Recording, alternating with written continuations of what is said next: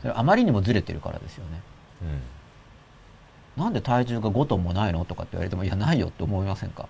うんバカにされた気がしないと思うんですよ。はいてか、なんか何言ってんだろうぐらいに。うんピンとこないから。うん意味がわかんないくらいですよ。そう思いませんか？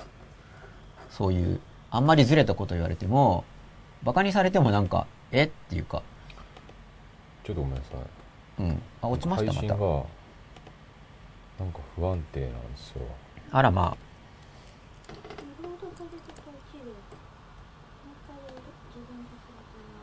あ、いいところで消えたって言われた。うん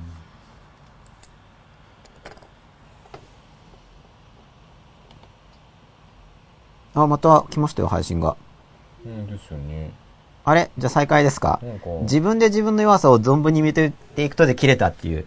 ツイッターはリアルタイム情報に強いというのがありますからね。うんありがたいですね。だからなんか、リアルタイムに事件が起こった時に、ツイッター検索すると、いろんな人のがすぐ見れて面白いんですけど、ツイッターって。不安定ですね不安定ですね。また切れたらぜひ、どこで切れたか教えてください。で自分で自分の弱さを存分に認めていくと、うん何回か言ったからどれかな自分で自分の弱さを存分に認めていくと、あるいは自分で自分の愚さ加減を存分に認めていくならば、言われてもピンとこないから傷つかなくなるっていう話をしてたんですね。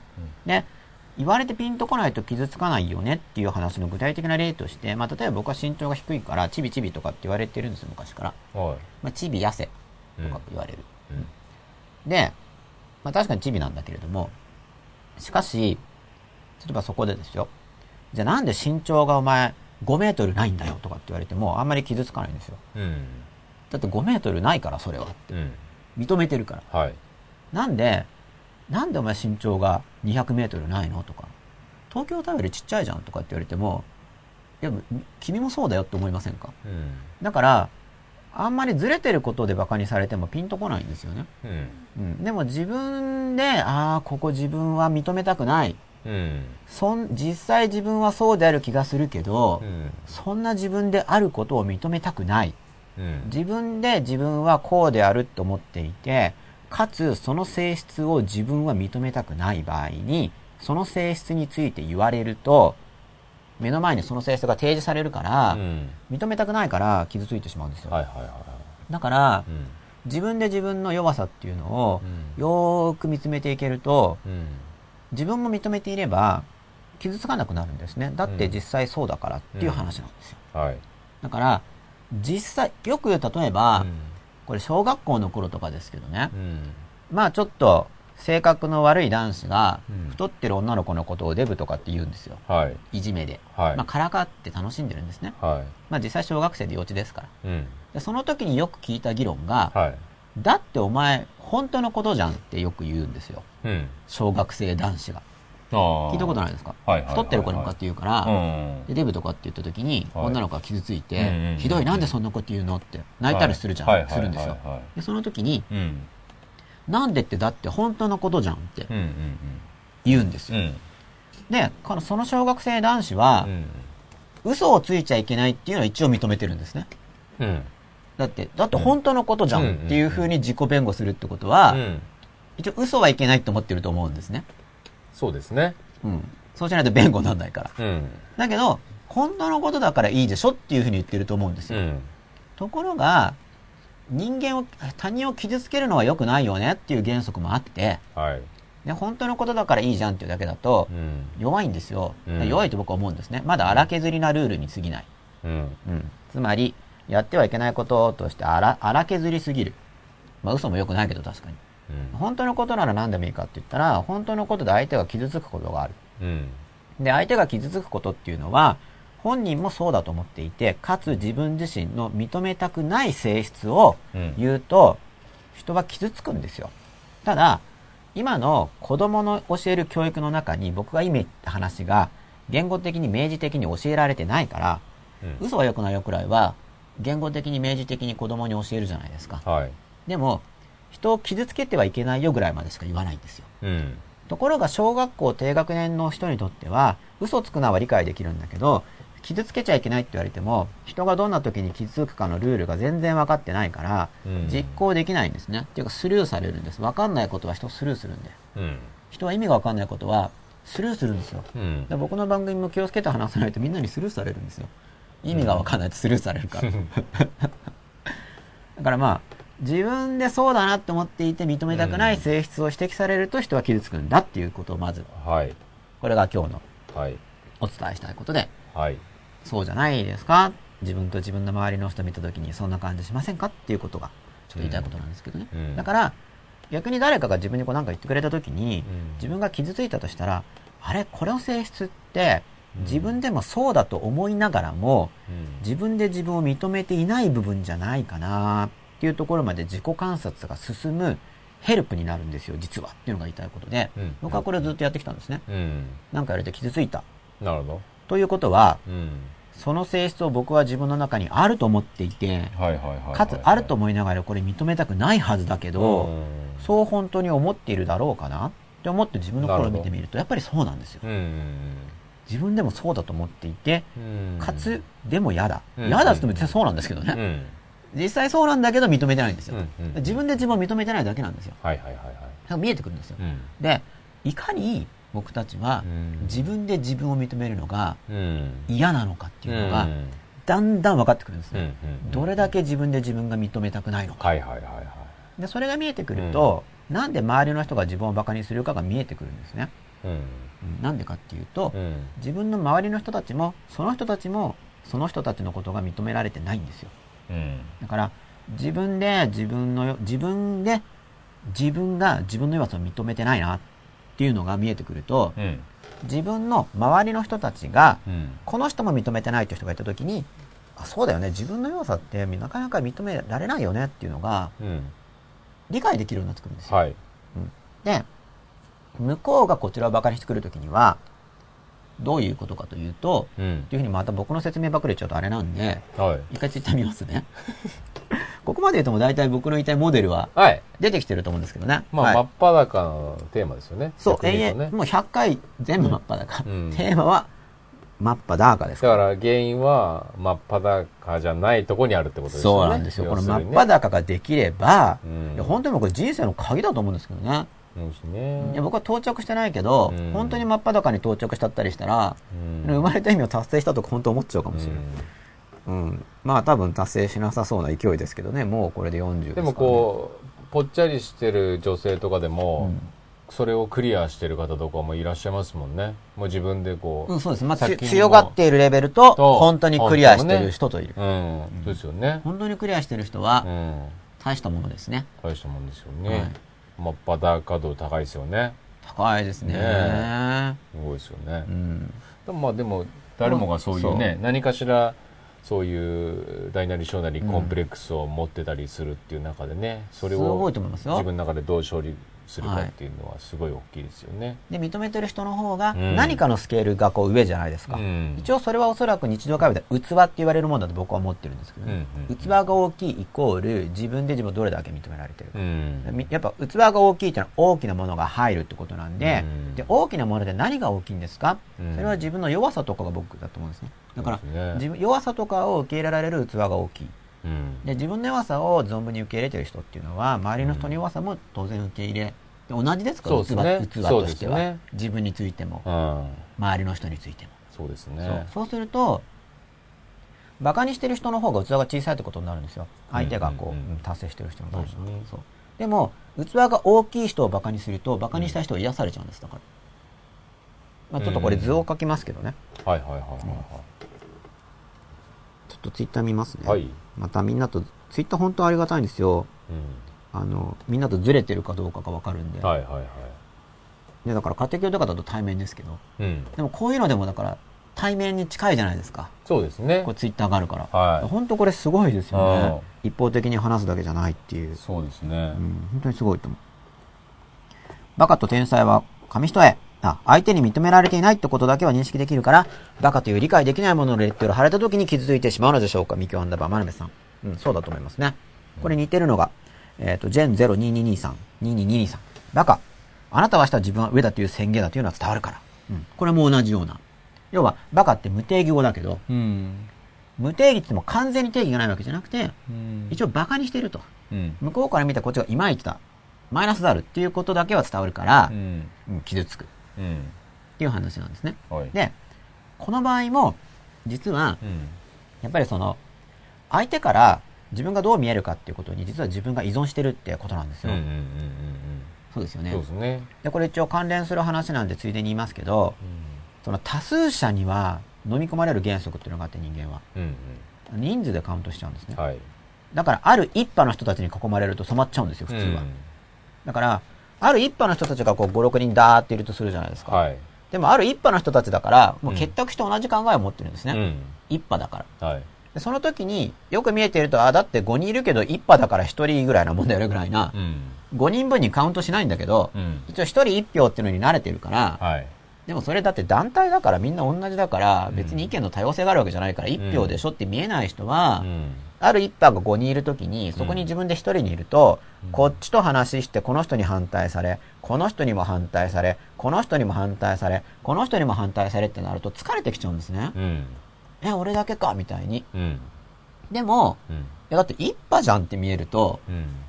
まあ見かけ上5人だけど、うん。分身してるみたいなもんで別に1個だからこの意見はみたいなうん。感じに見えるんですよ。はい。それがないと多数派にやられちゃうんですね。うん。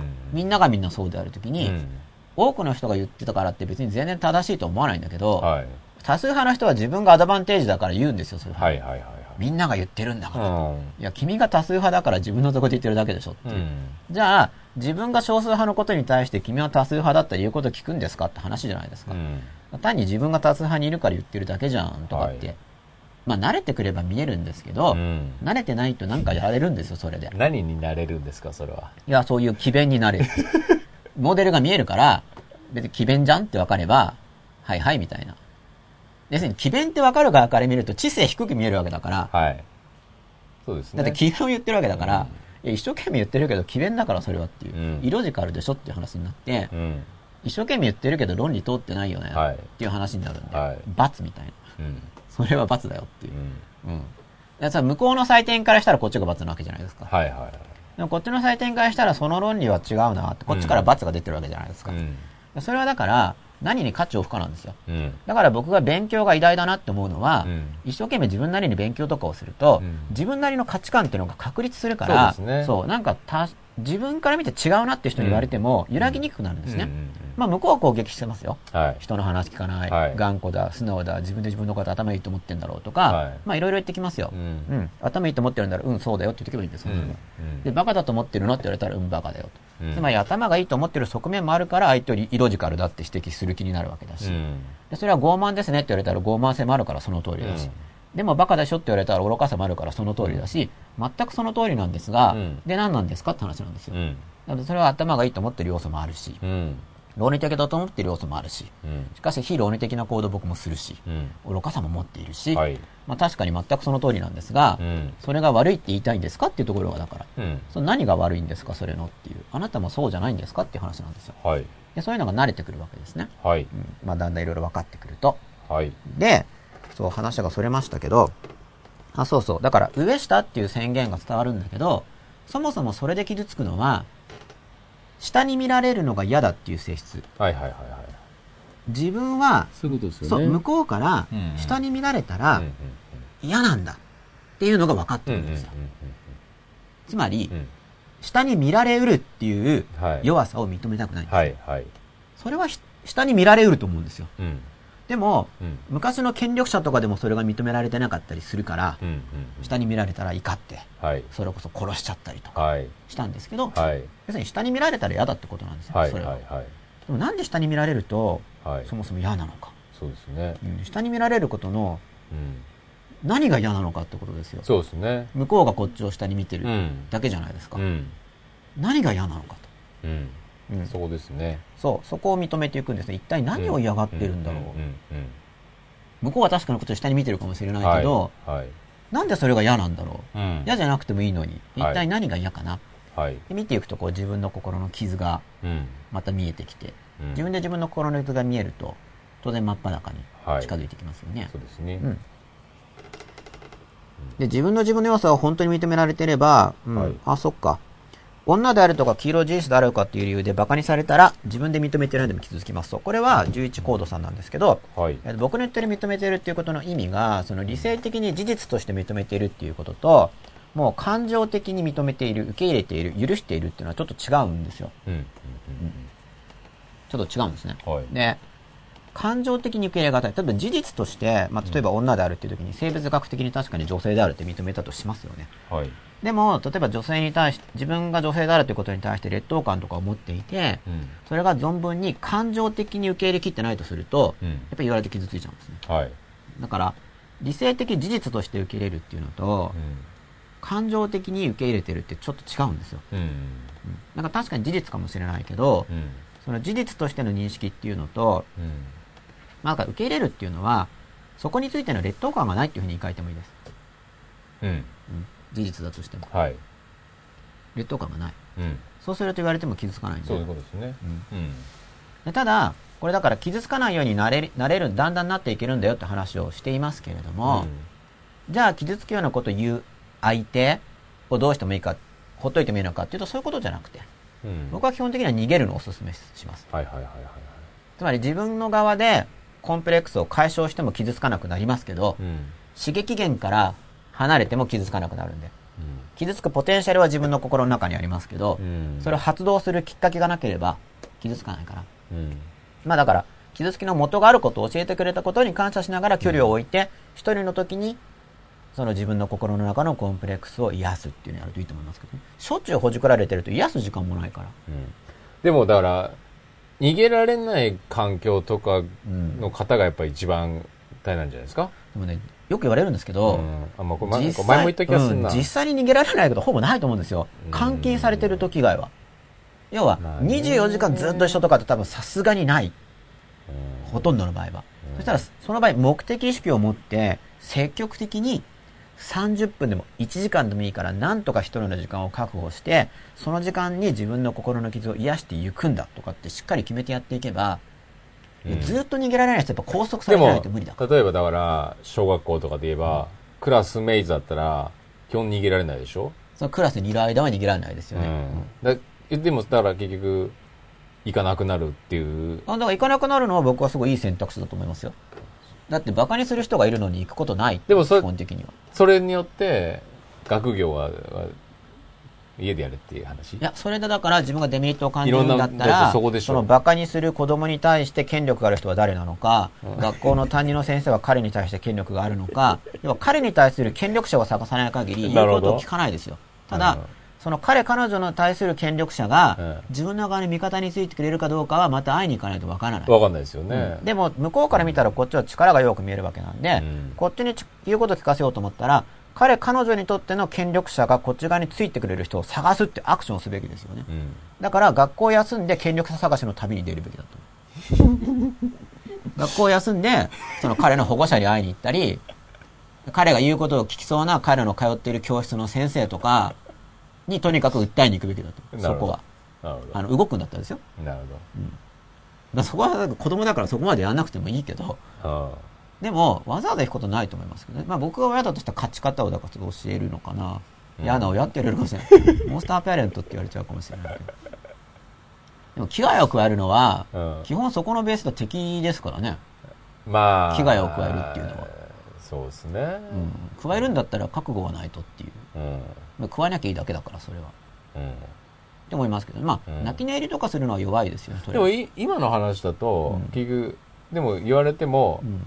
別に逃げなくても、自分の中の処理の方法で、できればいいですけどそれが結局自分、相手と対立する弱さとかに基づいているならば、うん事態は改善しないわけですよ。その相手に対してきちんと関わっていくのが怖いから、うん自分一人で処理をしようっていうのは、うん本来自分の中に向き合うのは強さなんですけれども、うん弱さになっちゃうんですよ。自分に向き向き合ってないです、それ実は。向き合ってるようでいて。ほうほうあの、積極的に逃げてるなら違うんだけど。積極的に逃げてるんじゃなくて、じゃあ、普通にクラスに行ってますと。ほう。うん。で、放課後にある時間ってのはもともとある時間じゃないですか。うん積極的に確保してるっていうよりは。で、そこで自分の中を見つめようとしても、うん。難しいって僕は考えですね。ああ、逃げるっていうのは、逃げてないから。そういうことか。その場で、要するに逃げるっていうのは一時的なも含めてってことですね。意識的にきちんと逃げるってことです。しっかり逃げるということですね。その場から、まずは、だから、本当に逃げる。とうんうんで、そこでどう処理するかっていう。そうですね。だから結局、積極的に逃げてない限り、それは逃げてる、逃げるという主体的な行為を行ってるんじゃなくて、うん。受動的に、うん。結果的に一人でいる時間があるっていうだけなんですよ。ああ、はいはいはいはい。逃げてるのと違うんですよ、それはなるほどね。うんああ。逃げるっていうのは、能動的行動本当として、ね。に逃げる。なるほどね。意識的に。意識的にね。やばいこいつ。いじめる？とかって思って、いじめっ子排除って思ってまず逃げるじゃないですか。なるほど。だっていじめっ子と関わる理由はないんだから、基本的に。だから避けるって感じですかね。避ける逃げる。ね。逃げるってやっぱりどっちかっていうとさ、毒だから。いじめっ子受動的でしょ。だから、だっていじめっ子といたら自分がいじめられてても何かしら向こうの性質が移ってくるんですよ、人間っていうのは。うん。関わっちゃダメなんですよ、うんだからいじめっ子とかっていう。うんだから、いじめっ子だから、うやばって思ってう、ん。なんか近づいてきたらこっちも同じぐらい離れるとかして、なるべく離れないといけない。基本的に。いや自分から見たら、彼、彼、彼女と関わったら、自分の性格がどんどん悪化していくんですよ。うんいじめっ子だから。いじめられてるとしても。はだっていじめられてるうちにいじめられっ子の性格が改善したなんて話聞かないじゃないですか。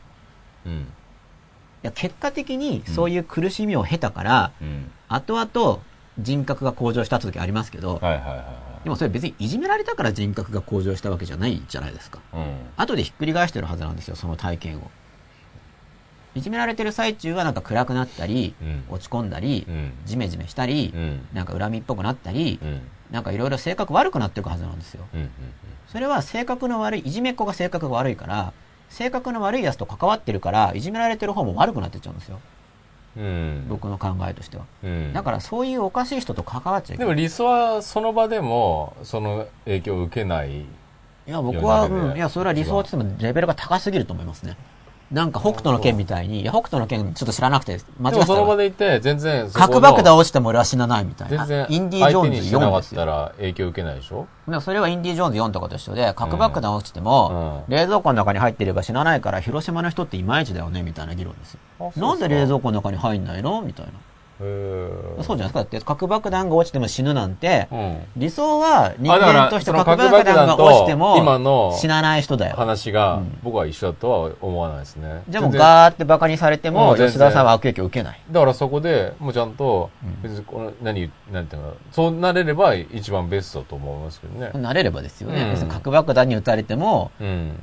まあ周りの人は蒸気になるかもしれないけど俺は飛ばない。落合が相手の何を見るかがいても、全く聞いてないないとかね。うん僕は基本的には、その背景を完全に排除するのは相当難しいって思うんで、で。あと逃げるとうん、追っかけてくるでしょ。人間は。どうかな？うん。僕は逃げるのをお勧めしますけどね。あまあ追っかかけてくるんだったら、うんいいんじゃないですか。逆に友情が育つかもしれないですよ。本当に追っかけてきてくれるんだったら。うん。本当に逃げてるの。エスカレートする可能性もありますよね。うんでも大体小学校、わかんない。また小学校の例が正しいかわかんないけど、逃げるやつは追っかけるでしょ。な逃げてないんだと思いますけどね。うんだって、逃げたら追っかけるの大変ですよ。逃げある、ー逆らう、あだ来なくなるっていう話かもしれないですね。うんそれでいいんですよ。だからその関わっ、例えばいじめられてるとしても、うんそれがまだ寂しくない。うん関わるからっていうんだったらう、ん。まあいじめられる側が依存してることになるけどう、ん。でも普通は不快なはずなんですよ。ただ、逃げる元気がないとかって僕はあると思います。逃げる元気がない。だから、逃げる元気がない人に、逃げないのがいまいちだよねとは言えないんですけど、うんね、だって元気がない人に逃げろって言っても逃げられないから。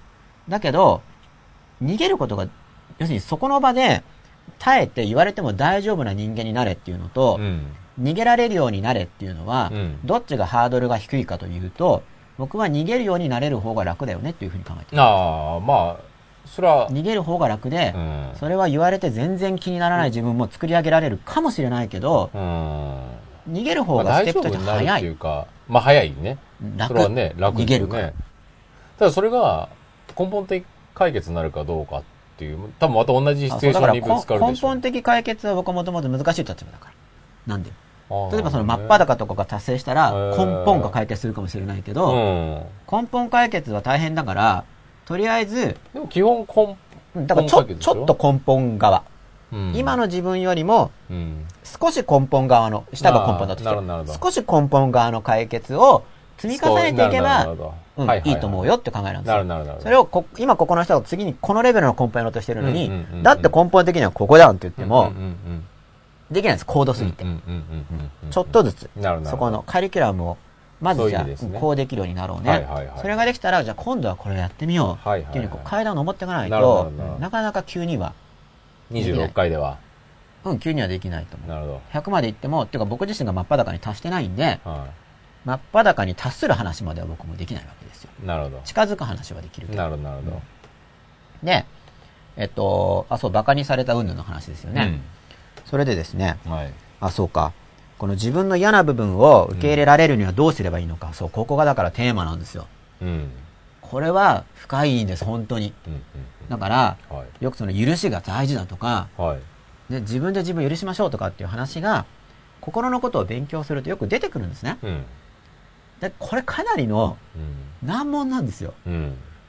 認めがたいんですよ。だから、うんまず、まず、そさっきの逃げる話と一緒。うんうんそれは、ね、いろいろ言われても大丈夫な自分だったらすごいかもしれない。うん。同じように自分で自分を全部認められたらすごいかもしれない。うん。でも自分で自分を全部認めるのはまず、すごいことなんだと思うことが大事。うん。うん。すごいことなんだと思うから、うん自分で自分を認められない要素が残っていても、うん。それはそうだねってわかる。思い、うん。認められない自分はだからダメなんだじゃなくて、いうん。や、それは認められないでしょうってわかるんですよ。うん。で、認められないなりに、今の自分にとってうん認めることが可能そうなところから認めていくんです。だから。うん。自分でも自分に認められない嫌なことがあるのはもう当然。うん。それがない人がいたとしたら、いないと思うけど、うん。かなりのレベルでも改善している人がいるとしたら、あもう会うだけでうん全然わ違うとわかる。わかるんですうんコンプレックスがない、ほとんどないわけだから。もう会話してても、すごいわかるはず。うん。なんか、なんか変って思うと思う。うん。めったにいないから、そういう人は。おかしいって思うと思います。はそれぐらい難しい。い。はい。だから、もともと解消はしない。うん。するかもしれないけど、いっぺんにはしないっはい。て思ってる方が安全だと思う。うん。で、ちょっとずつやっていく。はい。で、ちょっとずつやるにはどうするかって話をしていきたいわけですね。はい。うんだから、自分の嫌な部分っていうのは、ううんなかなかね、アップルアンダーバーナンバーナインさんが書いてくれたんですけど、ん。はい。そう、受け入れる。まず、まずファーストステップとして、うん。そもそも全部受け入れることはもともと難しいうん。っていうのを理解する。で、セカンドステップとして、じゃあどこだったらできるかな？っうん。ていうのを見ていくんですね。うんで、もうちょっとそれを詳しく、はい。まあ、今日もも言っていこうと思ってるんですけど、はい。うん。で、えー興味深いです。聞きながら人生勉強させてもらっています。いいオレンジボックスさんありがとうございます。そこについての劣等感はない。なるほど。アップル、アンダーバー、ナンバーナインさん。わかりますか？そこについての劣等感はないって何だろう？ん？ああ、5メートル。うん、5メートル。ないですよね。あうん、僕も。あ。うん。劣等感がないとこもあるわけですよ。うん。だから自分が、やっぱそうだなって思っているところに劣等感があるんで、うん。自分で自分はこうであるって思っている性質で、うんそんな性質はダメって自分で自分思ってるから。うん。で、その価値評価ってどっかでインプットされてるんです。だから、うんさっきのいじめっ子が映るって話をしたと思うんですけど、うん。自分が自分に対して否定的だとしたら、その価値観をどっかで拾ってるはずなんですよ。うん。どっかで。はいはいはその性質はいまいちだっていう意見を、い。うん。誰かが自分に直接言うこともあるし、はい。誰かが誰かに言ってるのを見てる時もあるし、うん。言ってなくてもですね、誰かが誰かにジェスチャーとか表情で匂わせてるのを見て、ああ、そういうのっていまいちなんだとインプットされてたりして、自分の持ってる性質について、それはいまいちなんだよっていうのをどこかでインプットされて受け入れちゃうと外すのが難しくなるんです、人っていうのは。うん。入れるまでは、1回目に入っちゃうんですか、刷り込みで。価値観を持ってない分野について、初めて言われた時にそれが入っちゃうんで。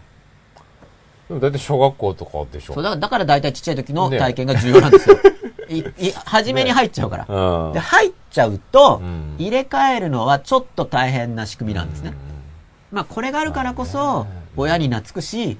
生まれたところの文化圏に生きていけるから、だからこそ社会が成り立っている面もあるんですけどね。まあそうですよね。ちっちゃい時の環境が染まらないとしたらう、ん。点でバラバラになっちゃって、点でバラバラでコミュニティに成り立たないね。まとまらなくなっちゃうからうんまあ、だからこそ、続いてきたという。ある程度のね。良い面はあるんですけど、うん。でも個人としてしっかり生きていくためには、うん。まあ、だからプロテクトされてるいい性質ではあるんですが、うん。自覚的に変えられるのであれば、うんうんうん。でもその前にだから自分なりの考え方をかある程度確立しておかないと、そうですね。そう自分で自分を変えるって時に、うん。自分が変な考え方を持っていたら、うん。自分で自分を人工的に変なのにしていっちゃいますから。そうですね。だ一回身についたその自分の考え方を一回疑ってみるっていう作業でしょうね。そうすべてそうそう。ね。でもただ疑う前に、うんそれが本当にやっぱ検討しないといけないんですよ。そうだから。取り入れる、あ取り入れる。自分自身じゃなくて、これから取り入れるものについて検討しないといけないんですようん。一応自分が持ってるものっていうのは、うんおかしい点がいっぱいあるかもしれないけど、うん一応文化に根ざしてるものっていうのは、それなりの歴史があるから。そこそこのクオリティは保証されてるんです。ハイクオリティじゃないかもしれないけど破滅的じゃない可能性が高いんです長く続いてきたわけだから、実際。ハイクオリティじゃないかもしれないけど、一応スタンダードぐらい、はい。スタンダードちょい下ぐらいのレベルはあるんですよ。うん。マイナス点多いけど。うん。下手にいじった時には破滅的になっちゃうリスクがある。うん。だから人工的に自分の中を入れ替えられるようになったとしたら、うん。むしろ新しく入れる側のもの、うん。本当にこれ入れ替えて大丈夫なのかっていうのをよく検討しないと、文化的裏付けがないっていうのはリスクがあるんですよ。うん。間違ってるかもしれない。うん。どっちかでもあそうか新しいものもちろん古いものも検討しますよ。入れ替えるときに。どっちの作業はあれなんですかねうん、まあどっちかというと新しい方を検討する方が今のものに対して疑問だり、えーうなんていうんですか、えーまあ疑問でいいや疑問を持たないと、はい。新しい価値観ってなかなかあ、そう、だから理性レベルで検討しても入れ替わらないから、うん。そこは自分の持ってるものを理性レベルで検討し、うん。新しいものを理性で検討するんですね。うん。でも理性で検討してこっちだがいいってなったところで入れ替わらない。んです、それだけじゃ。ああもちろん。だそこからだから検証っていうか、ね、だだから安全なんですよ。それだけで入れ替わらないから、理性で検討できるっていう機能は優秀なんですね。うん。でもだから今のやつに何かしらの疑問なりがない限り、逆に新しいものに目がいかない。じそう。だか。からその疑問は理性、理性的にで理性的にはね理性的に浅い感情的に出てきますよね、だねか。らそこを細かくやっぱり、うんある程度こう、年齢を重ねると、うん一個検証していくすよね。ですで、それで見えてきても変わらないというシステムがうん僕はいいものだと思ってるんですよってのが伝えたい。なだから、ね。見えてきたからすぐ変わらないのに、イライラを感じてる人が多いと思う。うん。なんで入れ替わらないの、はいはい不便、不便って、うんでそれがポンポン入れ替わったらよっぽど不便だと僕思う。なるほどね。おかしいとか言って考え方がピュッと変わっちゃったら、よっぽど不便だと思いますよ。まあそうですね。そんな人格システムは。だから僕は悪いシステムだと思ってないんですよ。うん。むしろピュンピュンピュンピュン入れ替わるよりいいけど、うんじゃあちょっと検討するぐらいでは入れ替わらない安定性のあるシステムを実際に僕たちが持っているときに、うん。じゃあその安定さを保ちつつ、うん上手に変わっていくにはどうすればいいか、ここのスキルがまだ現代文化にはないんです。うん。なるほど。だから一部の手法としてあるかもしれないけど、はい文化的に広まっているわけではないんですね。うん。そそこの操縦の仕方が。うん。要は自分自身の心と体の使い方として、うん現状のレベルよりはちょっと習熟してるわけです。うん。そういうのができる人っていうのはうん。だから僕は悪い仕組みだとは決して思ってないんですよ、うん使い方を学べばいいうん。だけである、うん逆にそのしょっちゅう入れ替わっちゃったらうん。そんな不安定なシステムはうん危ないね会うたびに洗脳されると思うんですよ、会うために考え方が会うために洗脳されてねそうですね。あれもう変わってるみたいなでもうん今話したらまたすぐ変わっちゃったみたいそうですね。なあこの人大丈夫かなって体験してみたいですね。思いますよねそれぐらいね、の、こう、感覚は。一応パッて言われたぐらいでは、うんそうかもしれないけどってなっても変わらないしなんかちょっといいと思うぐらいでも変われないんですうん、まあそうですね。プロテクトかかってるんですよ、うんその代わりちっちゃい時のは染まっちゃうんですうん。でも染まってるってことですよね、あれね。小さい子に接する時にはまともな人はちょっと考えるんですよ。そうですよね。大丈夫かな子供に。ねこういうこと言ってって。それまともな人。考えない人に接するのは危ないですね。ね子供時代は。だから子供はいろんなものに接しないようにこう守ってあげなくちゃいけないのは、子供だからって言ってみんながみんな考えてくれるわけじゃないから。うん。子供でも関係ないじゃんって人もいるんで、うんうんそういう人からこう隔離しとかないと、そうそうね変なものを入れ込まれる。そうですよね。そうですよね。で、陰湿ないじめは中途半端に逃げた間に巧みな手段でさらにエスカレートしてそうですよね。ミキオアンダーバーマーレブさん。いやー、エスカレートすると思いますよ。まあだって、餌食にしたい人は、どうせきちんと逃げない人とかをね、狙うんだろうから、うん。わかんないけど。どうなんでしょうね。うん。でも、詳しくは知らないまあ、ですね。だから中途、全く反応しなかったら多分やめると思いますけどね。うん。あ、ど、うーん、ちょっと、ちょっとわかんないですね。うん詳しいところは。うん僕もまあ、いじめ、そんなひどいいじめを受けたことないんで。うん。まあでも逃げた方がいいと。思いますけどね。個人的にはですね。はい。うん、ちょっと逃げてもうまくいかないという人がいたら相談してください、ぜひ。見てないかもしれないけど、そういう人は。うん。この番組を。学習環境は辛いですね。特に義務教育とかだったら、今は昔と違って、いろいろ選択肢出てきたと思いますけど、そう。いや、まあ、ね、それ一色単にして、うん。まあ、染め込むための仕組みみたいなもんですからね。まあそうですね。うん。まあ、それはそれでマイナスもあるけど、一応社会の安定性に貢献している面も大きい。子供は本当、まあ、全廃しちゃったらやっぱ混乱すると思いますね。また小学生とかやれって言われたら嫌ですもんね。前もこんなん言ったかな。うん、僕は嫌ですね。ね。子供時代にはね。戻りたくないな。ね。年々良くなってれば戻り戻りたくないはずなんで、そうですよね。うん、今の方がいいから。そうですよね。最近思うのは言葉を発するというのは誰かを傷つける可能性があるということを気をつければですね、冒頭のニャーの話、興味深かったです。すいません、お先におやすみなさい。おやすみなさい。寝てください。そう、言葉を発するとね、傷ついちゃう。僕もだからなんか話すと、いるんですよ。うん傷ついてる人もいると思う。うん。でもその、まあ、傷つかない方、傷つかない喋り方をできれば、うん。さらにいいですけどね傷つく人を減らせれば。まあでもそのリスクもあるんですがが、しかし止まってしまっては何もできなくなるので、うん。その確率をね、できる限り減らしていきたいなっていうとこそうろですよね。ですね。はい。そこは習熟しないといけ、ない。持ったり発言する立場になるとね。はい。そうなんですよ。うん。まあ、僕はでも多分内輪ノリが向いてるんだろうなって最近。ん？う内輪のノリが向いてるタイあプ。なるほまあど。昔から、塾講師の時からそうだったんで。あで、またこう、自分と相手を書くとしますよね。あはい。で、相手の心の中と自分の心があるときにう、んう。ん。で、相手が自分を馬鹿にしてくる。じゃあ自分の中に自分の弱さっていうのがある。うん。認めたくない点。あ、弱さ、弱さについて認めている場合と、はい。認めている弱さと認めていない弱さがありますよね。はい。これ相手の中でも同じなんですよ。うん。相手も認めている弱さと自分の弱さで、うん。認めていない弱さがあるんですよ。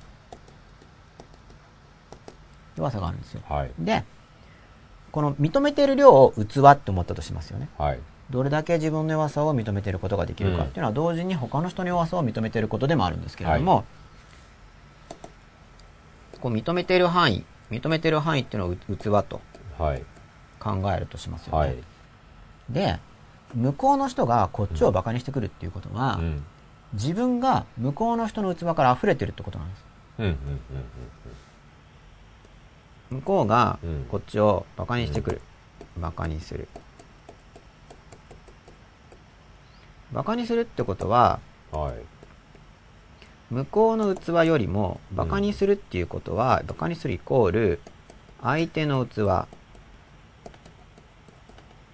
よりも、えー自分の性質が自分の、まあ、マイナスでいいですね。自分のマイナス性質。まあこういうことなんですね。はい。向こうがこっちを馬鹿にしてくるということは、うん。自分のマイナス性質がはい。もう相手から見たマイナス性質ですけどね、うん。本当にマイナスか分かんないけど。はい。相手から見たマイナス性質が相手の器を超えた時に、はい。まあ、相手がバカにしてきます。はい。構図としては。うん。こういうのが見えてくる、はい。で自分で自分の弱さをこう認める作業をした時にさっきどなただったかな？アップル Q さんかな？ああそうアップルアンダーバーナンバーナインさんから自分の嫌な部分を受け入れられるようになるにはどうすればいいのか？っていうご質問を受けたんですけど、はい。まずその受け入れるの難しいって話しましたよね。はい。で、受け入れようと思ってやっていくと、うん。難しさがつくづく分かってきます。うんその単に難しいんだよって言われた段階はまだ理性的理解なんですね、所詮は。だけど実際に、じゃあ誰かに何か言われて傷ついた。うん。傷ついたということは自分で自分、自分でそうだと思っていて、かつ自分では認められない何かが自分の中にある、それに関連した。うんと思って見つめるとあるんですよ。うん。じゃあこれを自分で認められるかなってやっていくと、やっぱり認めがたかったりするんですよ。うんそうですね。これをあれこれ見ていくと、うん。自分で自分を認めるというのが、いかに大変かっていうのが分かる。うん。つまりその理屈的に認めるっていうのと、うんうん本当に感情的に受け入れられると違う。ねだから器を大きくするっていうのうん。は、うんなるほど昔から大事だねって言われてるだけあって、そうひょいひょいとインスタントにでかくなるもんじゃないな、器は。うんっていうのが、うん。感じられてくるんですね。うんで、そうするとどうなるかというと、うんこの図式で、はい自分で自分の弱さを認めるのっていうのはなかなか大変なことだなっていうのを実践を通じて体感として理解したとしますよね。はい。そうするとう、ん。相手の人の器が小さいことが理解できるようになはいります、まず。だから自分で自分の弱さを受け入れることができるようになる前の段階で、うん。自分で自分の弱さを受け入れれば自分の器は確かにうん。大きくなるけど、はい。その前の段階でも、うん弱さを受け入れること自体、つまり器を大きくすること自体が難しいということはわかるんですよ。うんそうすると、はい相手の人が、の器が小さいことが理解できるようになるんです。はい認めがたいよね。はい理解できるようになるんです。はいそうするとその時点で器が大きくなってるんですよ。うんうんこの仕組みがわかるかどうかなんですよ。なるほどわかります？これはう、ん自分で自分の器が大きくできないということを分かるとう、ん器が大きくなるっていう話で、はい一つのステップなんですね。なるほどこれはステップを組んでるわけです。こういうステップでやっていくと、実行可能な領域にうん落とし込めるんですよ。なるほど逆説的ですけど。どまずここをやっていくんですね。うん自分で自分の弱さを認めることができない。うんうんうん確かになんか認めにくい。心理的な要因があって、うんうん別に認めれば済むんだけど、うん受け入れがたい、うんそんな自分はやっぱ嫌な気がする。うんそうすると、うんなかなか受け入れるって大変だなとか、うんうん。受け入れようとまたそれでも考えるだけでもこれこれチリチリするわけですよ。うんうんうん。だから。昔しでかしたバカなこととか思い出すと、うわあんな、まあ、後悔とかねあ、あんなことはしなければよかったのにとか言って、うんやったことなのに、やっぱり認めにくいとか、うんうんなかなか認めにくいなって分かってくる。そうすると、それが分かってくると、相手の人の器が小さい、うんうん。相手の人が相手自身の弱さとか、うんうんうん。相手から見たこっちのマイナスなこととかを向こうの人が受け入れないからこっちに矢が飛んでくるわけですね。うん器を超えているんで感情が揺らいで、うん。安定化するためにこっちを攻撃してくるわけですよ。はい。で、あエネルギーを取ろうとするんだけど、そういう図式が起こった時に、うん。そうそう、器をね、大きくするのって難しいよねっていうふうに、この矢を飛ばしてくる人に向かう愛情が出てくるんですよ。で嫌だと思わなきゃいいんでしょうね。だから、うん。あこぼれちゃったっいや、て嫌だと、嫌なんだけど、嫌なんだけど、いやここぼれちゃったっていいじゃないですか。で器からだっててっいうかね、でも器実際に嫌なんからですよね。器に収まりきれなかった分がうん。溢れてうん。こっちに来るってことでしょ？溢れるっていうと、なんかもっと可愛いイメージじゃないですか、こう下に。い。可愛いイメージでいいじゃないですか。いや、実際に向こうの人はこっちに矢を打ってるんですね。でも別にそれがうん。別に嫌だと思うっていうのはこっちが自分でしょ？嫌だと思わなきゃいいじゃない？だって。嫌だと思うからまあ、それができる攻撃性人はを感じ、るわけでしょ？それができる人やったらいいと思うんですけど、うん。基本的にはこっちの人は本当に攻撃してきてるんで矢を打ってるんですよ。でも嫌だと思わなきゃいいんじゃないかな。だって。うん、思わなくて済む人はそれでいいと思う、うん。それは。うん。僕はだからそれ嫌だと思わなければいいよねって言われても、うん。まあなかなか難しいよねっていう人はどうすればいいのかって話ですね。うん。あんまり嫌だと思わ思わなきゃいいんじゃないかな。今の説明だと途中まではいいなと思っていましたけど、はい。はい。結局これが理解してもうん。嫌は嫌なんだっていう。まあ、そう、矢を打つ心理が理解できる。うんつまり、矢を打つよねっていうのが分かる。うん矢を打つよねっていうのが分かると、うん打たれながら打たれてないっていう状況に入るんですよ。つまり、矢は打たれてるけれども、まあ矢は刺さらないんです。矢は打ってるけど。別に刺さんなくなるんです。つまり、矢は打つよねってなった時に、まあ、うん肉体的に受け止める人はぶぐぐさぐさぐさって痛いかもしれないけど、心理的な矢だから、そうそう矢って打つよねってのはピピピピピって飛んできても、刺さんないんですよ。矢は打ってるけど。うん。で、打つよねってのがわかるから。で別に受け止めてるわけでもないんだけど、こう矢をね、こう、うん打って受け止めてるわけじゃなくて、単に刺さんなくなるんですよ。まあそこはだから解釈のそれぞれの解釈の仕方かなっていう感じかな、逆に言うとね、うん。そうですね。まあ内容的には一緒だから、うん。まあ、僕だったらだから嫌とは思わないでああ折れてる折れてるっていう溢れてるっていうふうに捉えるってことですよね。方が僕は受容しやすいなと。嫌だと思っちゃうとやっぱりうん。そこをなかなかするっていうのはうん。なんか捉えにくい、まあ嫌だと思わない方がうん。いいなと、なるほど。うん。で僕はだからそれが実際に嫌かどうかっていうのを重視したい感じなんですね。うん。で、実際に嫌だとすれば、その矢を飛ばすねっていうところをよく理解することで、うん。矢は飛ぶんだ飛ばしてくるんだけれども、うん例えば子供がこうダダをこねて暴れるとかっていう時に、うんまあ現に暴れてるわけだけれども、うんしかし、まあ気にならないように気にならないっていうのかな。暴れることが理解できれば、うん。暴れること自体を否定する必要性が減るんですよ。うん。それは暴れることとか、矢を飛ばすこと自体を受け入れていることになる。つまり器が小さいことが理解できると、うん。器の小ささを受け入れることができるようになって、うんその結果器が大きくなるんですね。だからう、ん。でこの方法の何がいいかっていうと、うん器が小さいからこそ大きくできるから、繰り返して大きくできるんです。器が小さいからこそ大きくできるんで、うん。繰り返しができるんですよ、このやり方っていう。で自分の欠点そのものっていうのをうん。受け入れるのではなくて、欠点を受け入れるのは大変なんだな、とか自分から見て心理的に抵抗があることを本人だけで受け入れるのは難しいんだっていうのが分かると、うん。相手の人も受け入れ方さ、相手の人もその許容度が浅いんだけれども、うん。許容度の浅さについては理解共感が可能になってくるんですよ。うん。許容度の浅さについて。はいはいつまり矢を飛ばしたりすることは飛ばすだろうなっていうのが分かってくる。それはうん飛ばさない方がいいけど、つい人間はそれやってしまうんだと人間性っていうのは。うんっ。ていうのが分かってくる。はい。そうすると、自分の器を大きくできなかったからこそ、うん。相手の器が小さいことが理解できるので、うんということは器の小さい相手を受け入れることができるようになったわけだから、うん実は器が大きくなってるんですよ。うん。この10ステップとしては。だからその、さっきの話の、まあ、それはすごいわかるんですよ。はい。だから、それならば、ん多分嫌だと思わ思わない方が、僕は大きいと思うんですよ。思う思わないとか、現実にどうかってことなんですよね。うんうん。僕が嫌って答え、答え、あ嫌っていうふうに表現してるのは、うん相手がこっちを受け入れがたいから、うんその感情的エネルギーを発して、こっちに変われというふうに、うん強制的な思いを出していることを指して、嫌っていうふうに例えてるんですよ。またそれは、変われが、に限定？向こうがこっちにう、ん。変われっていうのを飛ばしてきてる。うん。うんまあ、溢れるっていうのは、なんか下に行ってる感じですよね。あ、うん水が溢れるとかっていうのは。うん実際に向こうの人はう、ん。怒ったりしてう、ん。変われよっていうふうに、こっちに要求を投げてきてるんですね、怒りとかうん。によって。うん。だけど、うん。お、その、相手がうん。変われという要求を出すよねっていう。うん。つまり、その人には受け入れがたい性質を持ってるから、うんそういう、もうちょっと言うと、まあ、ちょっと話がこれ途中なんですけど、この図が。うん。相手が怒るのは、は相手にとってもうん受け入れがたい相手の弱さってありますよね。い。はいはい。それをこっちに見た時に怒るんですよ。うんうん。基本的に。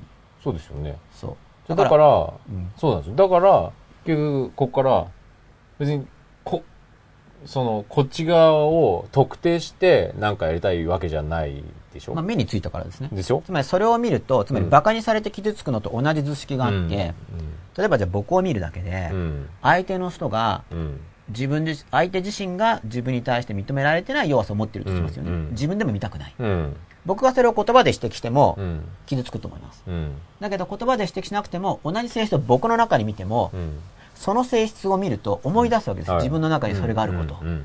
そうすると排除したくなるんですね、うん。で願い通りにならない時に使う感情って一般的に怒りとか悲しみなんで、うん。相手は怒るか悲しむんです基うん。本的には、うん。で思い通りにいかない時うんに感情で対する時には怒るか悲しむんですよ、うん。で、怒りとか悲しみを飛ばしてくるわけです。うん。変われという、うん。向こうから。だから、わかんない。だから、僕は多分悲しみと捉えた方がいいかなっていうふうに思いますね。だから。これ捉えるっていうよりうも、ん。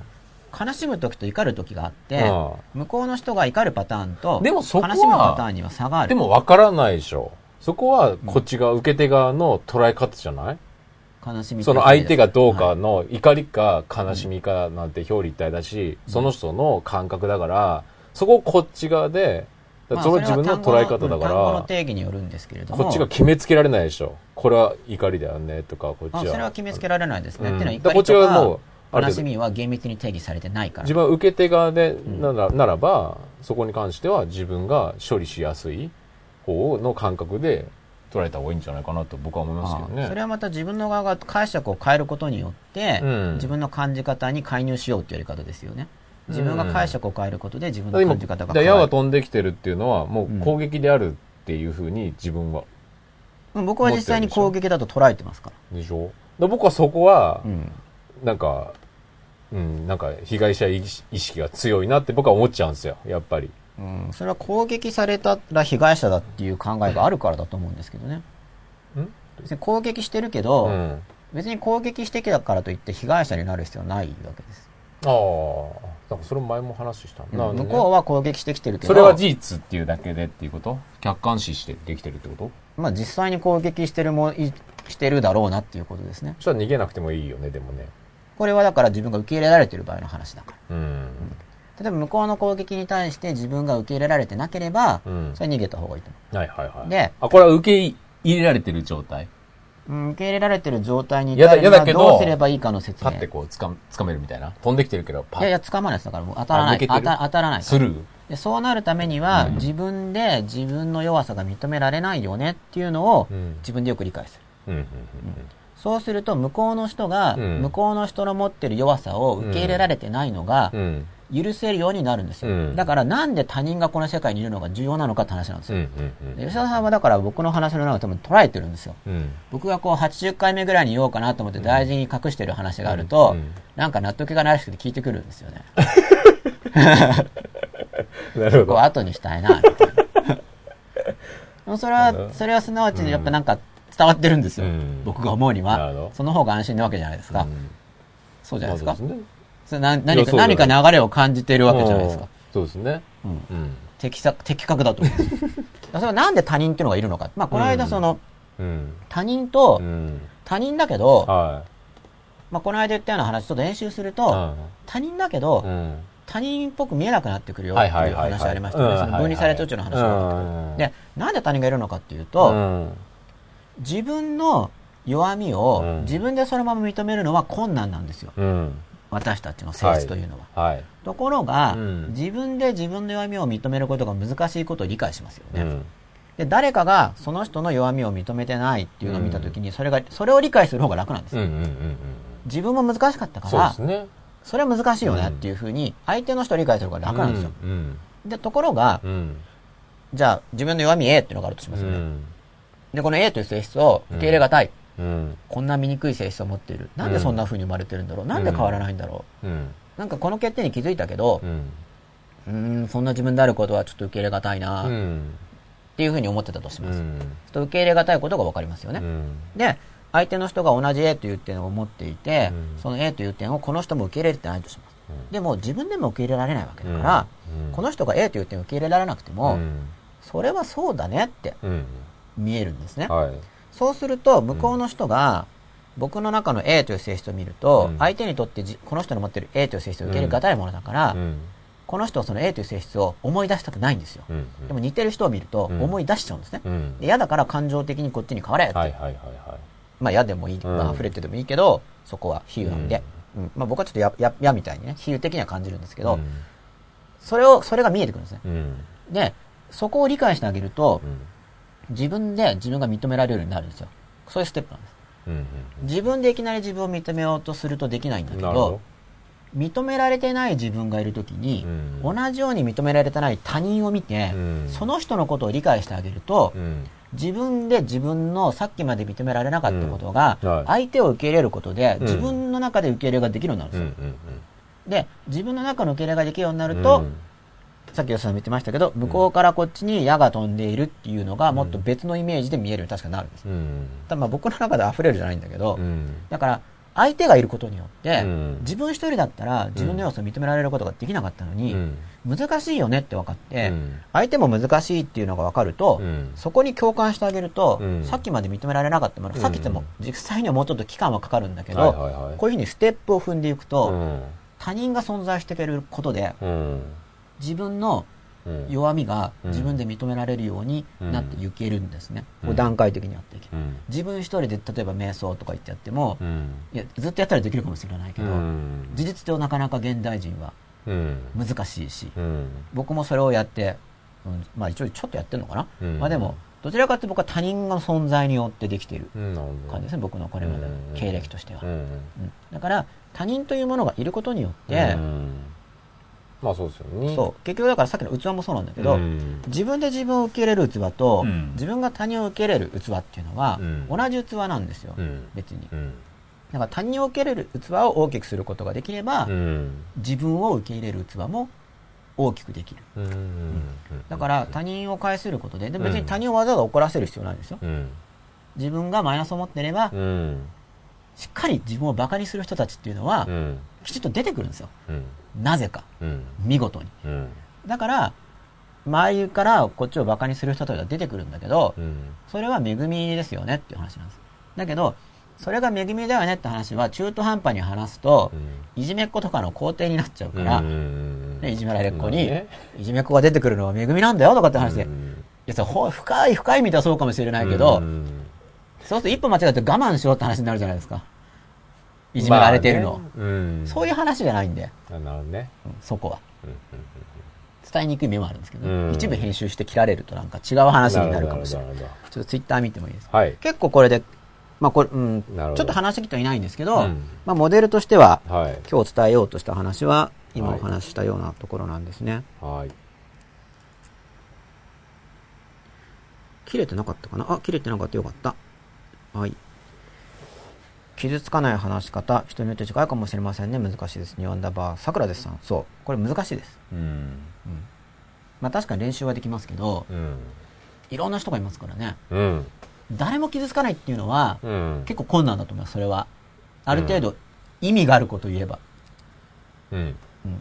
意味が全然ないことだったら、うんまあ誰の心もな波揺れないわけだからう、ん。そうかもしれないけど、うん何かしら主張してしまうと、うん。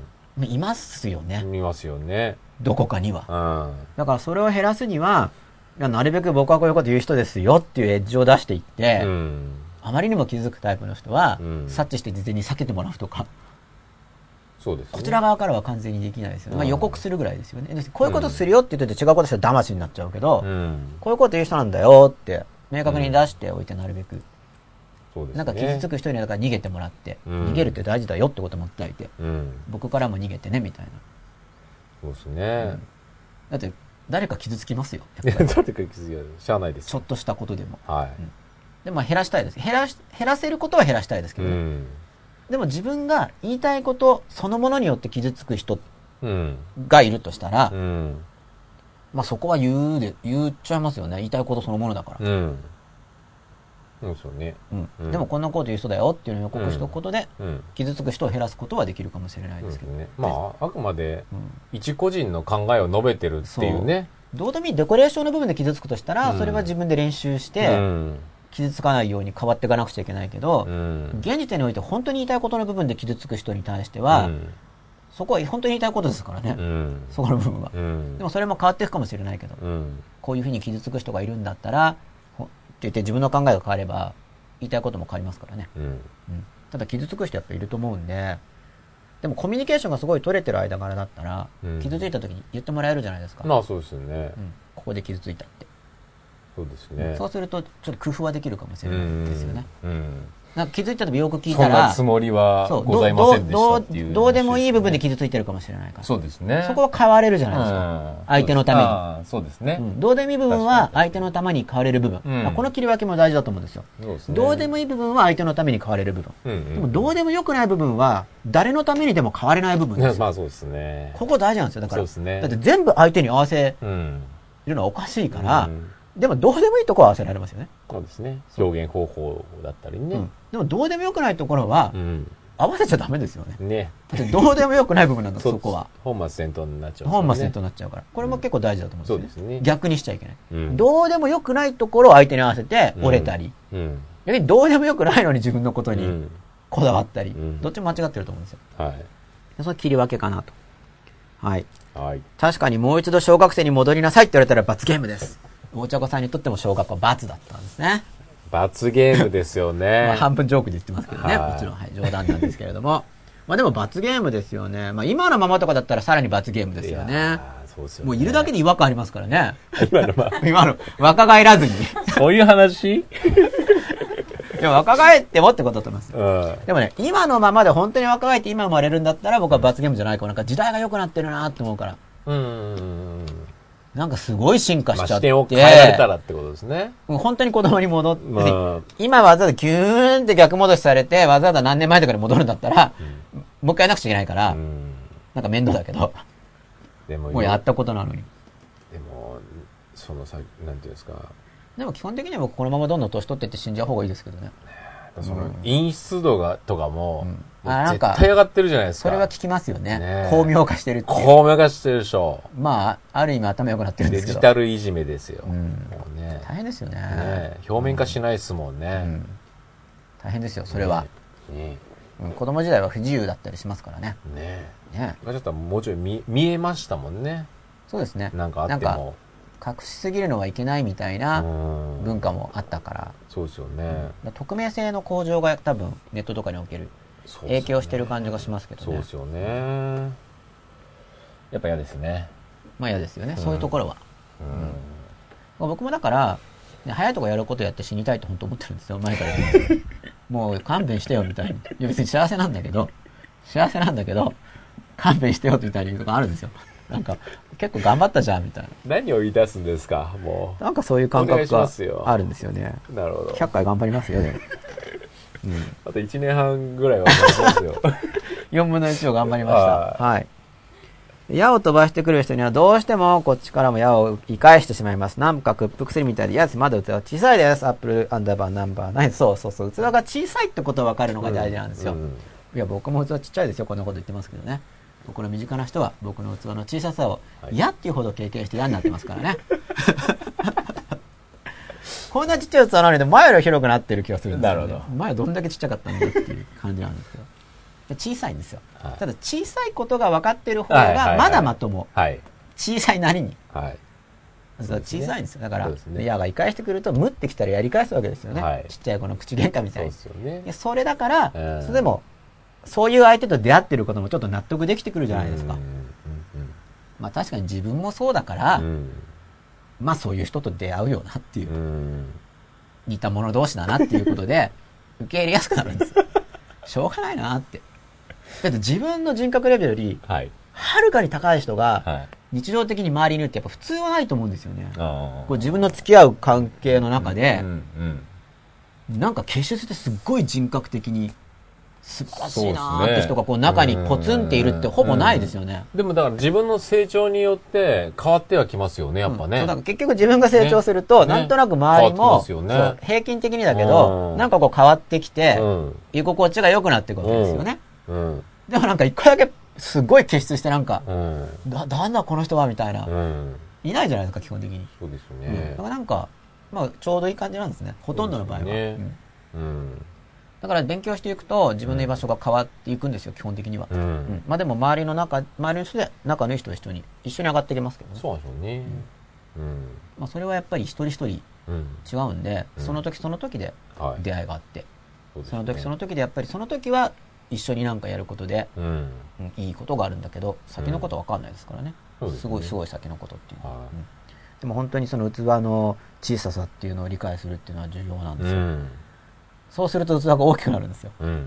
器の小さいということを受け入れることがでねうんでき始めてる。うん。完全に受け入れるのはこれ難しいうん。うん。ですけどそうねで。すね。そのためにはやっぱりおバカなことをたくさんしでかすと分かってきていいですね。うん。うん。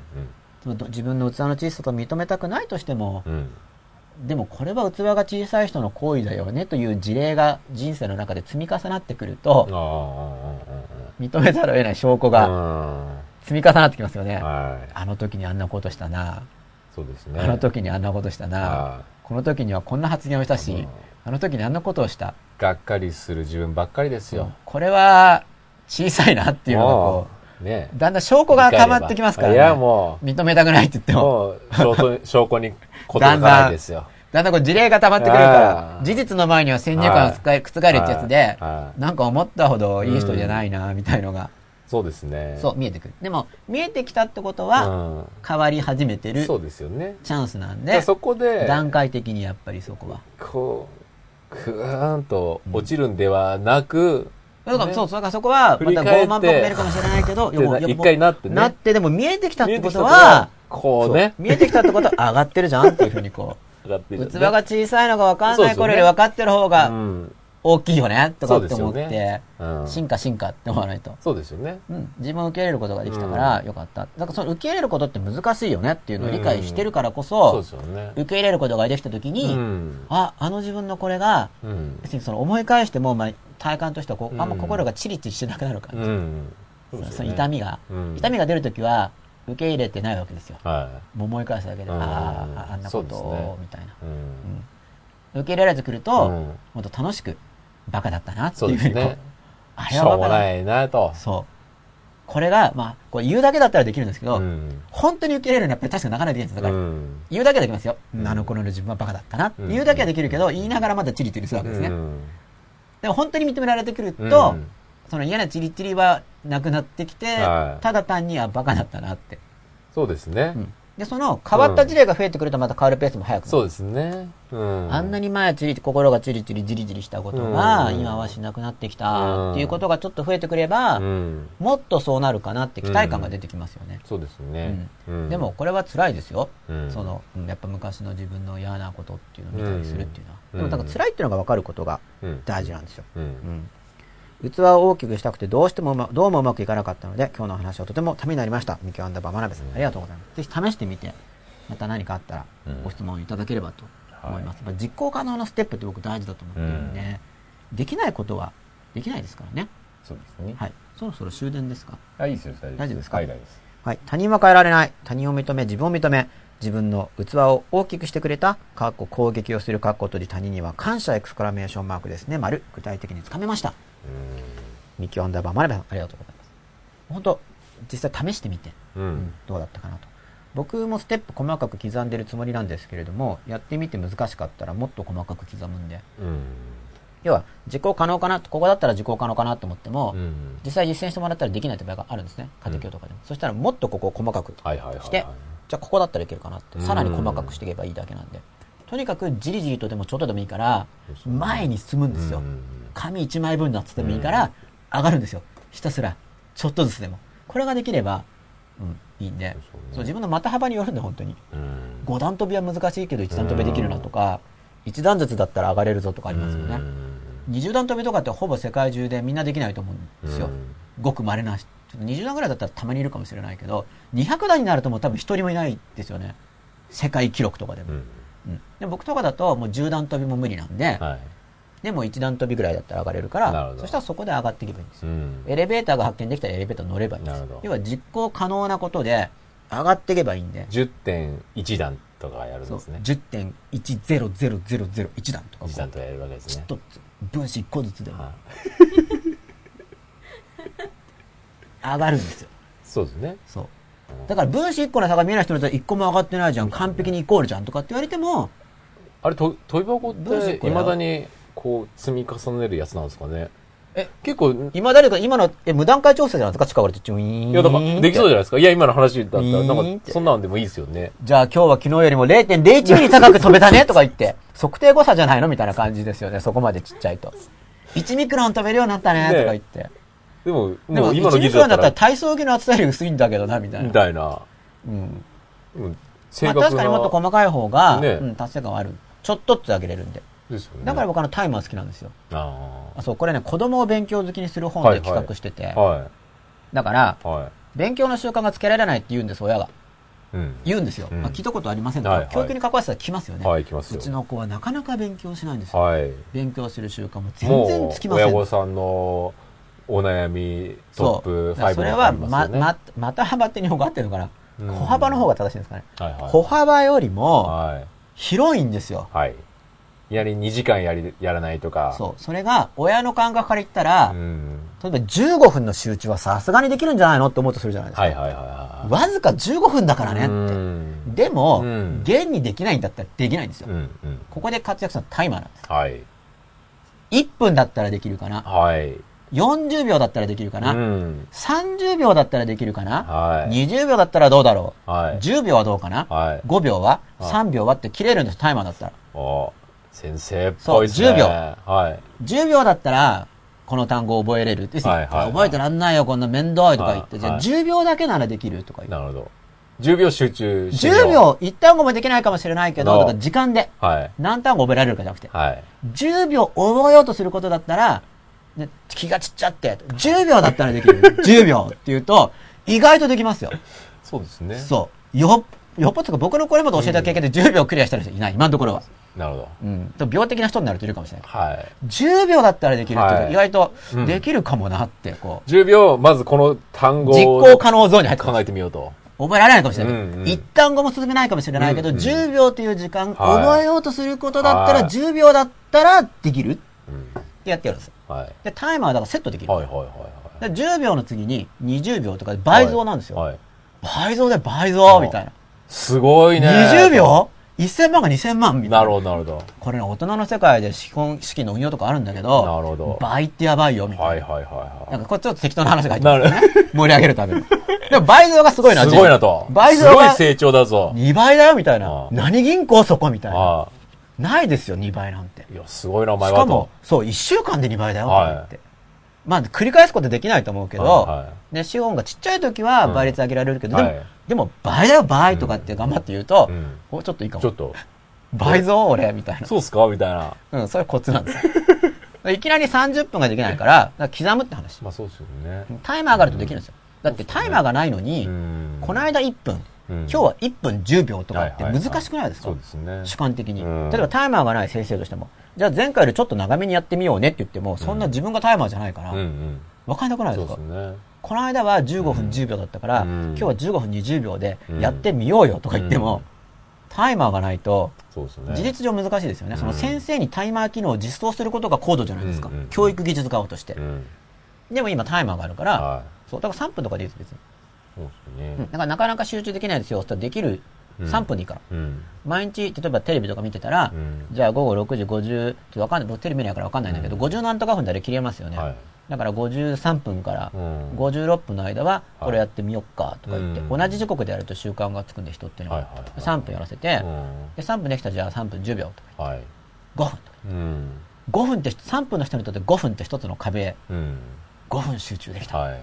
で、でも伸びても50分で切るった方がいいって僕はいつも言ってる。まあ、長くても70分まで。はい。っていうふうに、少なくてもいいから、決めた時刻にやるんですよ。完全に大学の授業設定は間違ってるってことじゃないですか。90分でしたっけ、はいだから途中で集中続かなくなるはず。うん。シンプルですから、物事は。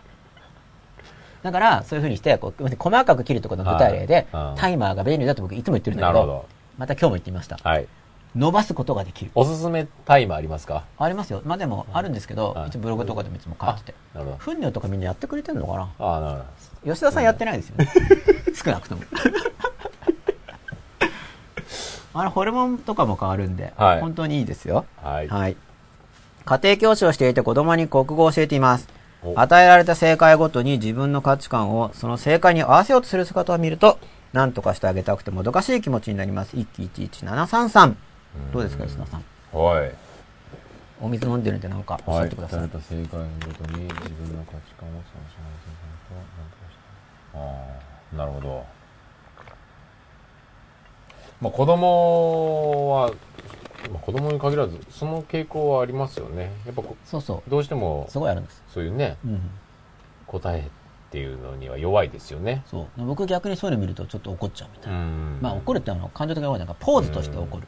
まあいい子の方より多いですよね、こういう子は多分ね素直にうん。で、これがまあその家庭の教育方針とかもありますからね、うんどこまでほじくっていいのかとかもあるんですけなど、るそう。だから何とかしてあげたくてもどかしい気持ちになった時に、うん自分はどっちを選択するかですよね。そうですねそう。言うかどうか。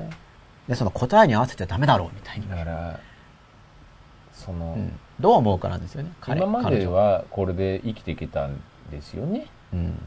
数年前までは結局だって合わせるったって合わないっていう、だからそうんの、なんか理知理性的にこうだろうって思い込もうとするのと、うん自分の本音レベルでどう思ってるかっていうのは違うから、うん。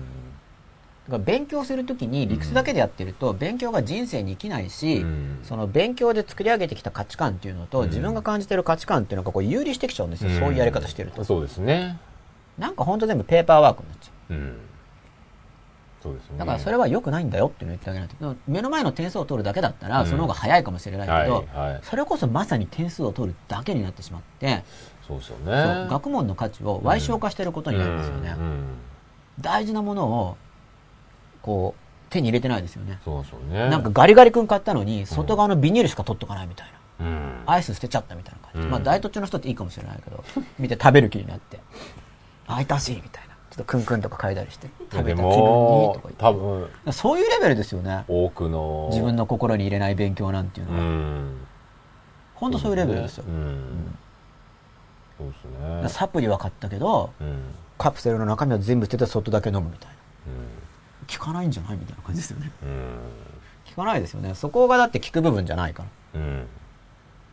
そうですね。だから本当に効果がある部分っていうのは、ペーパーテストで測定しにくい部分なんですよね。うんだから長期的には点数も上がりますけどね。ねだからサプリだったら多分成分とか、うんそういうのは暗記して飲まないみたいな感じでしょうね。そう、飲んだつもりになった。飲んだつもりになるみたいなことですよね。何々と何々と何々を何 でできてると摂取すればいいんでしょみたいな。で飲むとこういう効果が得るらしい以上朝はみたいなフンヌだよねみたいな。ねやんないみたいな。やんない。小橋に攻撃されてる気がすんな。チクチクチクチクってでね。このね、嫌な人みたいのが、こうまた実行させるコツなんですよ。チクチク。なるほど、なるほど。た適度にチクチクいかないと愛ですね。やんないんで。なるほど。愛のチクチク。ふんぬーよし。できました。えーっとですね。実践するときに自分の歩幅に分解するっていいですね。新しいことってなかなか手をつけないことがあるし、読書にも使えますね。三河田場真鍋さん、そう。すっごい小分け。2行ぐらいから。小分け大事。2文字とか。2文字とかってありますよ。だって難しい単語出てきたら。バカとかね。読書？読書。いや、僕ありますよ、実際に。マジっすか？うん一単語とか。ささすがにひらがな文字単位ってあんまないですけど、あ熟語とかだったら、なんだこれ？みたいそこで止まって、な。止まって調べるんです。あ小分けにして。あ。はいはいはいやさっきの10秒と同じなんです僕もやってるんですよ。英単語でも、うん別に原告でも。哲学の本でも。はで一部読んで、あれ何これ？って思うとしますよね。そしたら、それは受験生時代も？やってた。えでそれはもう手法として僕は使ってましたから DVD でも言ってると思います面積で分解するなるほど。数学の問題文が分からないとしますよね。そしたらうん。順番にこう読んでいくんですよ。うん。でここの単語三角形 ABC これは分かるみたいにこう面積を持ってますよね問題文がはいはいはいはい。だから面積でこれは分かる。うん。三角形 ABC 和和は分かるな、うん。女子とか言って。うん。でこうやって読んでいくんですよ順番に。文字単位でこうやって単語に広げながら、はいはい。そうすると要するにどこが分からないのって分かんないって話があるじゃないですか、はいはいはい分かるんですよだって問題文は面積を持ってるんだからなるほど。順番にこうやって見ていけばなるほど。わかる。点と見て読んでいけば、どこがわからないかわからないってわかるでしょって話なんですよ。だって、わかるじゃないですか。文字でぶ、面積を持ってるんだから、具体的に。ねうん。原告とかもそうなんですよ。だから、こうなんか読んでてこの文わかんないなって思ったらうん哲学の本でも、うんそしたらその文の前とかに書いて、わかるところからこう読んでって、わかる。はい。わかる。わかる。ここか、みたいな。はいはいはいはいはい。この単語が定義できない。僕はすなわちって単語で、とはすなわちなんだ、うん、こういう見込み。定義できるかどうか確認する癖があるんです。はいわかんなかったら定義を確認していくんですよ。で定義を持ってない単語が出るんですよ。あーってうんうん。こいつかーみたいな。うん僕の中でこの単語の定義がないから、うんひょひょって読み飛ばしてわからない。はいじゃあこいつの定義は何なんだって言って、うん著者が近くに定義普通書いてくれてないんですよね。はいはいはいで調べるんです。うんだからあんまいい加減な方読むと僕疲れちゃうんですよ。うんうんうんそもそもその単語の意味かなんか全然関係なかっ全た。然進まなくなっちゃうね。進まなくなるのと、著者が、著者か誰かわかんないけど、気分で書いてるだけで、なあ。なんか調べたんだけど、真剣に調べたんだけど、全然活用されてないじゃ。なんるほどね。いい加減な文章。なるほどなるほどいい加減な文章はそもそも読み込んでもわかんないんですよ。あうんの、もともと内容がないから。なるほどなるほど。初めから。うんうんうんそれもだんだん分かってきたんで、なるほどもう適当。で速読できちゃいますよはい。どうでもいい文章。だってどうでもいいんだもん、別に。書いてあることが。なるほど。で真面目なやつは、時間かかりますよ。うんうん。真面目なやつはしっかり読み込んだ時にこう手応えがあるから、やっぱり、ああ、だからか、みたいな。うんうんで価値を感じますよね。うんあよかった、考えて、みたいな。うんそういうのを読む価値があるんですけど、だから僕もだから調べて失望した経験があるわけですねうん。。なるほど。調べて読んだのに、え？みたいな。なるほど。これだけ？みたいな感じで。残念感が。残念感が。ただ僕が浅くて理解できないからですもちろん。深すぎると分かんないから、価値が。深すぎると。でもさすがに歴史的評価もない本の本の場合は実際深くないんだとう思う。ん。せめて歴史的評価があったけど、うん自分に響かなかったやつとかはうん、まあ一応評価されてるからうん、僕は浅いのかなって一応思いますけど、はなんかつい最近出たやつで、特に定評もないものについてはうん、まあ実際浅いか、うん実際いい加減かもって結構思っちゃう。傲慢かもしれないけど。逆に、すっごい古くから残ってるもんなのに、なんでこれが残ってきたんだろうみたいなのもあります？いや、だからそれあるんですよ。それはあるんですか？だから自分が浅いかもしれないです。もしかしたら。でも読んでみたら、なこんな浅いものうんが。何百年も、でもい何百年とかうん。千年の時を超えてとか生き抜いてきてるのはは、まあなんか、まあ、それが時代性の意味。当時としてはラディカルでうん。新しくて、今となってはうんもうそんなの当然ですねってなってる可能性もあるんで、うん何を今更みたいな。今更ってってもう本当はその方が古いんですけどね。うん。現代人のこっちから見ると、今更みたいな。うん。でも出したのは超前だからその時点ではラディカル。うん。それではそこなんか時代背景の、そのラディカルさを理解しようと思ったら、当時の時代状況もわからないと、何がすごいのかよくわかんないから、今となってはもし文化的に消化されきってしまっていることであれば、まあ当時革新的でも、うん。今の自分にはそもそもうん。深さがないかもしれない、そもそも。ねっていうようなことを考えますね。なるほど、やっぱ吉永さん医者になってくださいよ。今からですか？いややっぱ今の話聞いてやっぱ完全に医者にやっぱ向いてる資質ですもんね。今みたいなのって医者なんですか？いややっぱこうこうなんていうんですか？どこに問題があって、ああ、そういうところはそうかもしれない。です。ねやっぱもともとそれはやっぱり診断とかっていう手順がありますからね。うん。ね。え、うん。なってくださいよ多くの人を救ってくださないるかもしれないですよ。多くの人を救えたら、ねすごい、そうそう、人生の目的とかで僕はそこら辺にあるから、これもだからアートの会で言おうと思ったの。なん、なんなんだ人生の目的はみたいな。うん子供の時からずっと考えてきたんでうん、最近僕なりにやっと、あ、目的はこれかと思えることが出てきたんですよね。うんうん後で言おうと思ってるんですけどね。じゃあまたツイッター見て。今日の話は大体、わはいかりますよね。そのはいバカにする人、はい自分の周りにバカにする人が出てくる。はいそう、もうちょっと深い話もしようと思ったんですけどね。はいしようかな。はい一応大体終わってるんですけど、はい。深いバージョン。はい。をちょっとじゃあ最後にちょこっとして、はい。はい。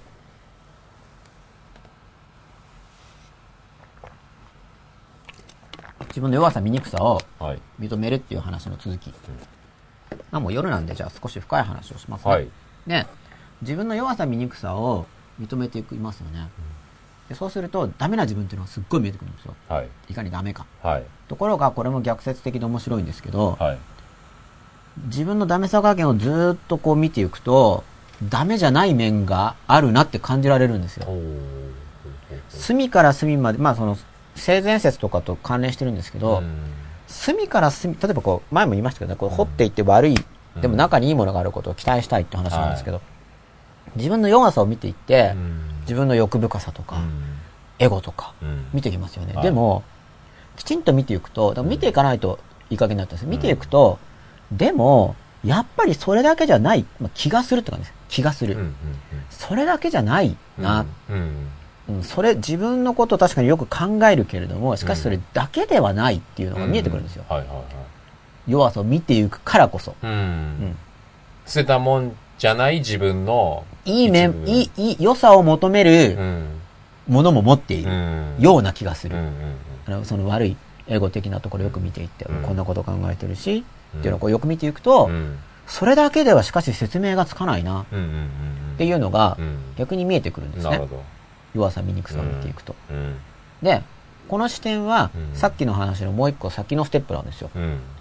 そう、またつい先の話をしちゃう傾向が僕にあって、それが楽しいという人もいれば、はい話が分からなくなるという人もいるっていうのは、これも塾講師の時からそうなんですね。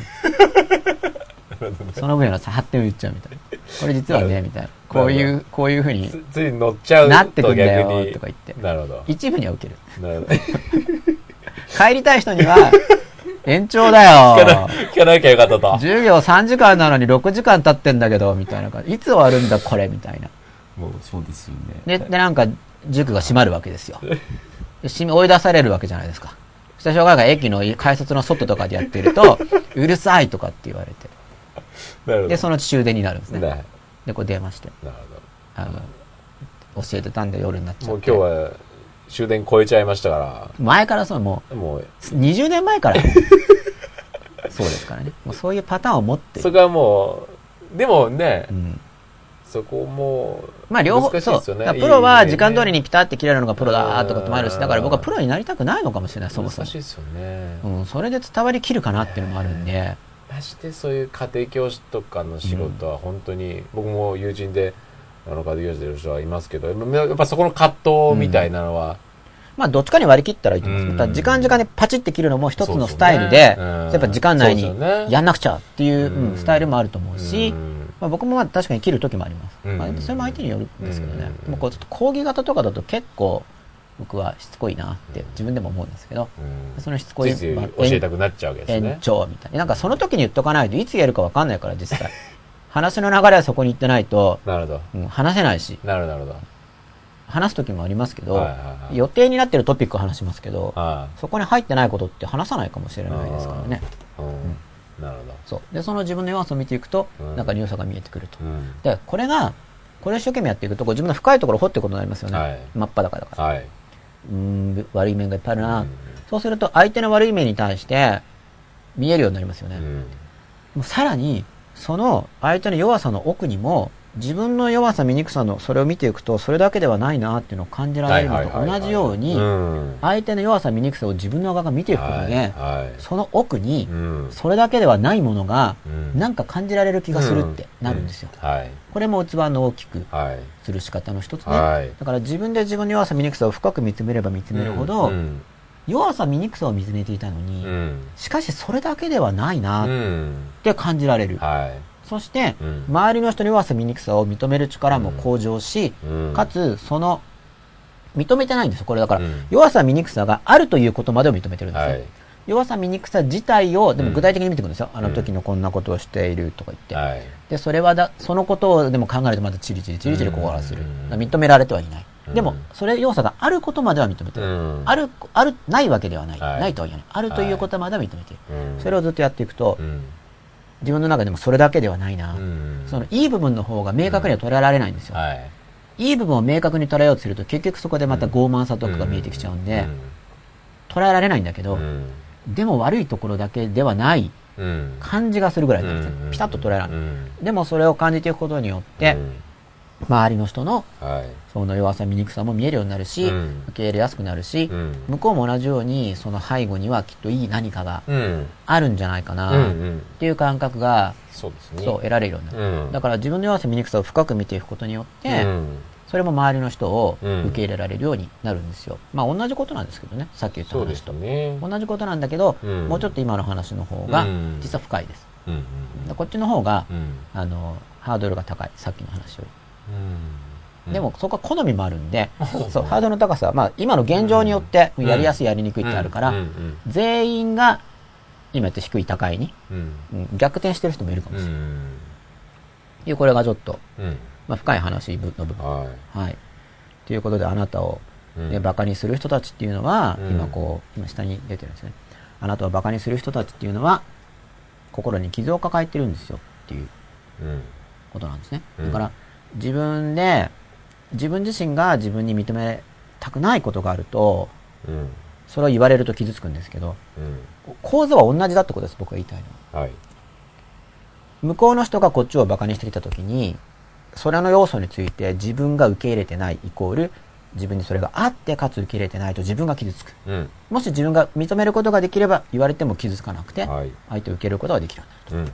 で、同じように、向こうがこっちを馬鹿にしたときに自分が傷つくのと同じ構図で、向こうが馬鹿にするのは、向こうにとっても、その自分の持ってる弱さっていうのは向こうも持ってるんですよ。はい。向こうも持ってなければ、はい。馬鹿にしてこないんですね。仲間なんです、そういう意味で。似た者同士なんです、一応。はい。だって自分が持ってない欠点を持っている人を馬鹿にしないから、基本的には、コンプレックスがない部分については。うん。だからすごい超弱者とかだったら、うん。今その心がコンプレックスが満ちていて、うんひねくれてる人以外は、うん。なんかペットとかうん。赤ちゃん猫とかはそうですね。みんな可愛がるわけです。うん。